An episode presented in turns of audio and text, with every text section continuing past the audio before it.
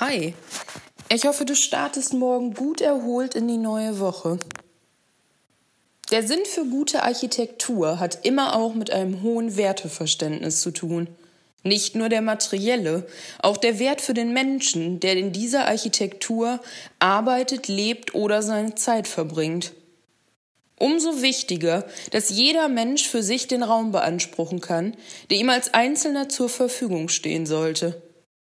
Damit genau das so ist, braucht es gemeinwohlorientierte Pilotprojekte, die Wert in Bezug auf Historie, Umgebung, Ressourcen und Bedürfnisse von Menschen mit einbeziehen. Und das bringt uns heute zu einem Wort, das mir zunächst unbekannt war, die Immophilie. Unsere Stimme heute klärt uns darüber auf, was das bedeutet und zeigt Beispiele für ganzheitliche Ansätze von einer nachhaltigen Immobilienentwicklung. Einer Immobilienentwicklung, die umsetzbar, wertig und für viele Sinn ergibt. Ein Ansatz, der den Fokus eben von der reinen Rendite auf die nachhaltige und ganzheitliche Betrachtung und Handlungsweise verschiebt und genau deswegen, vor allem aus langlebiger Sicht, Wert menschlich wie materiell erzielt. Ich freue mich sehr auf die Stimme von Frauke Burgdorf.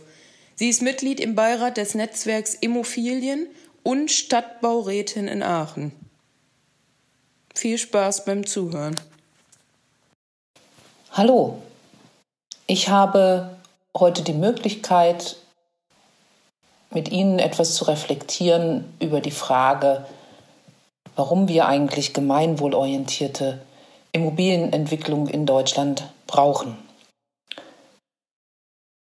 Normalerweise verbindet man mit dem Entwickeln von Immobilien Prozesse, die am Ende dazu führen, dass eine Unternehmung eine gewisse Rendite abschöpft, entweder indem sie die Immobilie weiterverkauft oder indem sie die Immobilie hält. Dass ich das kleine Wörtchen normalerweise jetzt gerade gesagt habe, ist schon ein Teil des Problems. Denn optimal wäre aus meiner Perspektive, wenn Unternehmungen oder Menschen Immobilien zunächst einmal für den eigentlichen Zweck entwickeln würden und nicht zum Zwecke einer wie auch immer gearteten privaten, unternehmerischen oder auch öffentlichen Rendite. Ganz gut kann man das sehen bei Wohnungsunternehmen oder auch unterscheiden. Wir haben viele hervorragende Wohnungsunternehmen in Deutschland, die viele Wohnungen bauen, insbesondere im Mietswohnungsbau Wohnungen bauen, darunter auch sehr große Genossenschaften, die genau in diesem Geist arbeiten, dass sie für Wohnungen bauen und die Rendite, die sie erwirtschaften, wiederum ins Unternehmen reinvestieren. Das ist eigentlich der beste Zustand, denn dadurch werden die Wohnungen besser, mehr und gegebenenfalls sogar die Mieten günstiger. Das gibt es bei Genossenschaften als Phänomen und könnte es sicherlich auch bei anderen Unternehmen geben. Es gibt aber eine andere Partie von Wohnungsunternehmen, die letztendlich in das Anlagevermögen hineinarbeiten, das bei ihnen wirtschaftet. Das können internationale geschlossene oder auch offene Fonds sein. Das können aber auch Versorgungswerke sein oder andere. Und da sind die Immobilien explizit dazu da, Renten zu erwirtschaften. Renten wirklich für den Rentner oder aber natürlich auch für wiederum Konzerne, die damit dann ganz andere Sachen machen als Wohnungen herstellen. Es gibt eine kleine Bewegung in Deutschland, die sich versammelt in dem Netzwerk Immofilien die versucht, diese Zusammenhänge nicht nur für das Feld Wohnen, sondern auch für gemischt genutzte oder gerade für gemischt genutzte Immobilien zu durchdringen und diese Immobilien stärker zu machen. Dieses Netzwerk Immobilien, Immobilien für viele, von vielen, möchte Wissen teilen und möchte zeigen, dass zum Beispiel eine Kulturinstitution zum Beispiel ein Gewerbehof, zum Beispiel eine Wohnanlage mit anliegendem Café durchaus dazu in der Lage sein können, vor Ort für den Stadtteil eine Rendite zu erzielen. Ich bringe mal Beispiele. Da ist zum Beispiel die Samtweberei in Krefeld, die sich in der Nachbarschaft Samtweberei organisiert. Diese Samtweberei wurde im Erbbaurecht gekauft von der Stadt Krefeld von einer Stiftung, der Montagsstiftung Urbane Räume. Und sie wurde so entwickelt, dass die Rendite, die dort erwirtschaftet wird, dem Stadtteil zugutekommt. Das ist der erste Pfad. Und dass die Gewerbemieter, die dort gewerblich mieten, einen Teil ihrer Miete in Stunden für die Arbeit mit dem Stadtteil investieren. Jetzt gerade wird versucht, über eine Stiftung zu organisieren, also eine Bürgerstiftung zu organisieren, dass die große Montagsstiftung dieses Objekt abgibt an den Stadtteil und es dort selbst verwaltet wird. Ein weiteres Beispiel, ein ganz frühes Beispiel, begleitet von der Stiftung Trias und der Edith Marion Stiftung, ist die ebenfalls gewerblich genutzte Immobilie Ex-Roter Print in Berlin. Auch ein ganz spannendes Modell.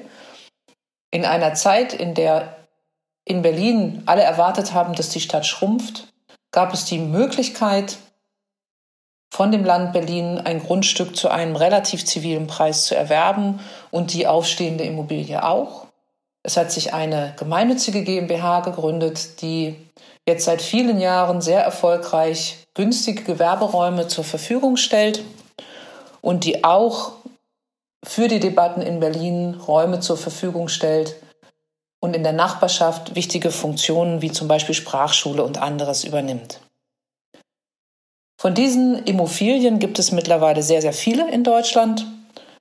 Utopia Stadt in Wuppertal, die Rohrmeisterei in Schwerte, viele, viele Immobilien in Leipzig, viele natürlich auch in Berlin.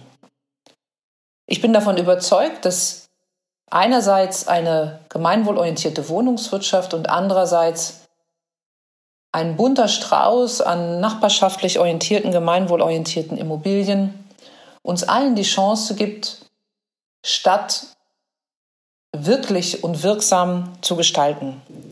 Denn das eine ist es, Angebote zu machen, die dafür Sorge tragen, dass die sich weiter öffnende Schere zwischen arm und reich, zwischen unterschiedlichen Lebensstilen, zwischen unterschiedlichen Herkünften in unseren Städten geschlossen wird. Das ist total wichtig.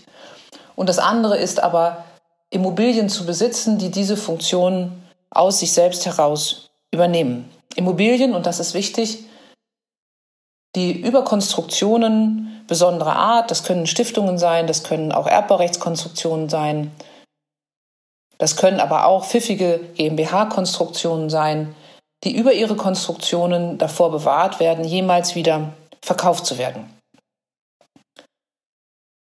Ich glaube, dass in der gemeinwohlorientierten Wohnungswirtschaft und in den Immobilien ein Stück städtische Zukunft liegt. Und ich bin fest davon überzeugt, dass es in diesem Fall wichtig ist, dass wir als Bürgerinnen und Bürger unserer Städte in diese Immobilien investieren, selbst wenn sie nur 0,5 oder 1 Prozent Renditeversprechen geben. Denn wirksamer können wir für unsere eigene Zukunft nicht sein als vor unserer Haustür. Und wichtiger, wichtigeres gibt es kaum, als Räume für gemeinwohlorientierte Zwecke zur Verfügung zu stellen. Wenn Sie sich dafür interessieren, das Netzwerk Immobilien findet man im Netz. Man findet auch den Wohnbund im Netz, der sich ebenfalls sehr für eine gemeinwohlorientierte Wohnungswirtschaft engagiert. Und diese beiden Netzwerke im Verbund werden demnächst eine wunderbare Konferenz, die Gemeingut Stadt heißt, abhalten. Auch dazu finden Sie Informationen im Netz. Ich würde mich freuen, Sie dort begrüßen zu können.